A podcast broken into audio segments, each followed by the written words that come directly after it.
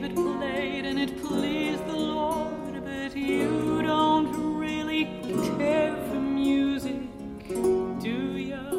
Eigentlich bin ich kein Fan von klassischen SängerInnen, die sich an Pop- oder Jazz-Songs versuchen. Denn in der Regel geht das schief. Als ich aber das hier hörte,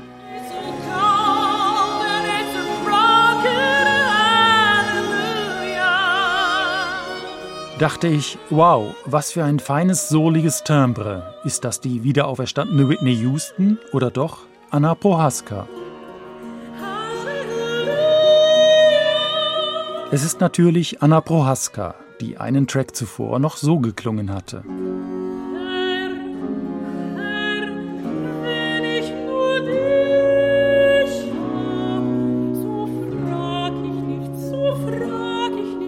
Und das mit den Popstücken ist auf dem Album auch die Ausnahme.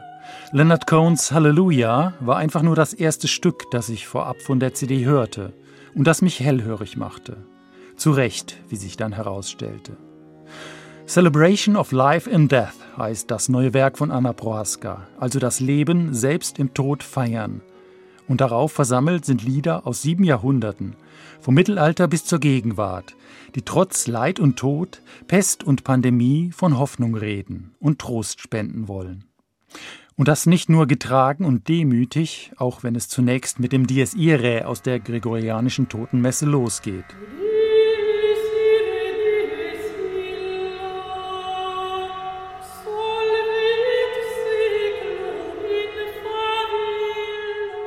Was aber gleich von einem französischen Volkslied konterkariert wird, das das gleiche Material in parodistischer Absicht aufgreift.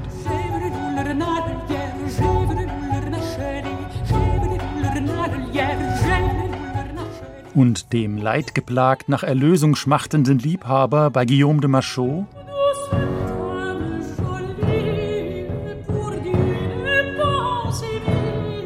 wird sogleich in breitestem Wienerisch lakonisch der liebe Augustin gegenübergestellt, für den bekanntlich alles hin ist.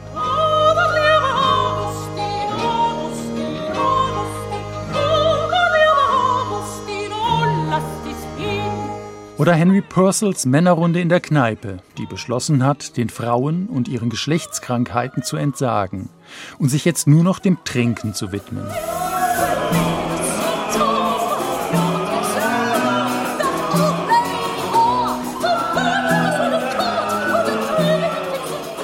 Ganz so bunt, wie das jetzt klingt, ist das Album aber dann doch nicht, denn im Zentrum stehen zwei längere Kantaten von Christoph Graupner und seinem Schwiegervater Franz Tunder, die das religiöse Motiv der Erlösung aus dem irdischen Jammertal durch Gottes Gnade in den Mittelpunkt stellen.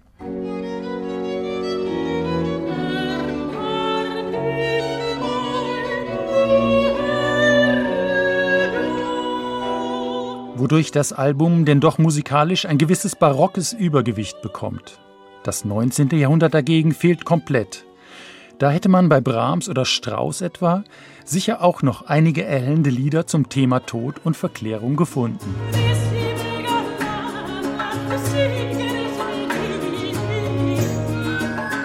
Aber das nur am Rande.